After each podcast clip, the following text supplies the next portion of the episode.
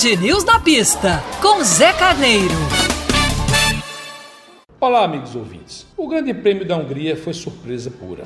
Uns dizem que foi o Grande Prêmio maluco. Eu digo que foi o Grande Prêmio espetacular. Com a largada com pista molhada, o Valtteri Bottas errou o ponto de freagem e provocou um verdadeiro strike. O Norris, que estava bem à sua frente, foi a primeira vítima, mas também ficaram pelo caminho o Pérez, o Verstappen com o carro danificado, o Leclerc e alguns outros pilotos. O que se viu a partir daí foi um corre-corre para recuperar o carro do Max Verstappen e uma relargada com um equívoco enorme da Mercedes, onde em uma cena inusitada o Hamilton se viu sozinho para largar enquanto todos os outros pilotos estavam com seus carros nos boxes trocando pneu de chuva para pneu de pista seca, fez com que o Esteban Ocon, jovem piloto francês da Alpine, herdasse, e não tem outro nome, a primeira posição.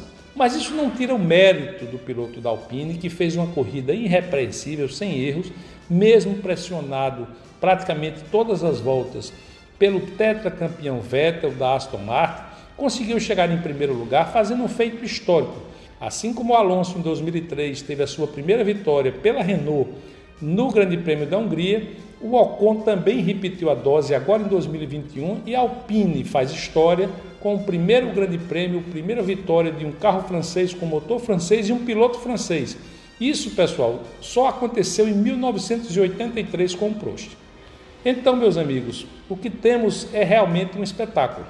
Mas o destaque principal desta prova foi a intensa disputa entre o Hamilton e o Alonso.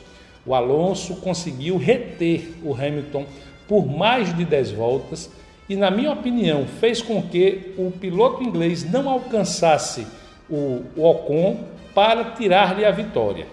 O título, o pódio, o troféu é de Ocon.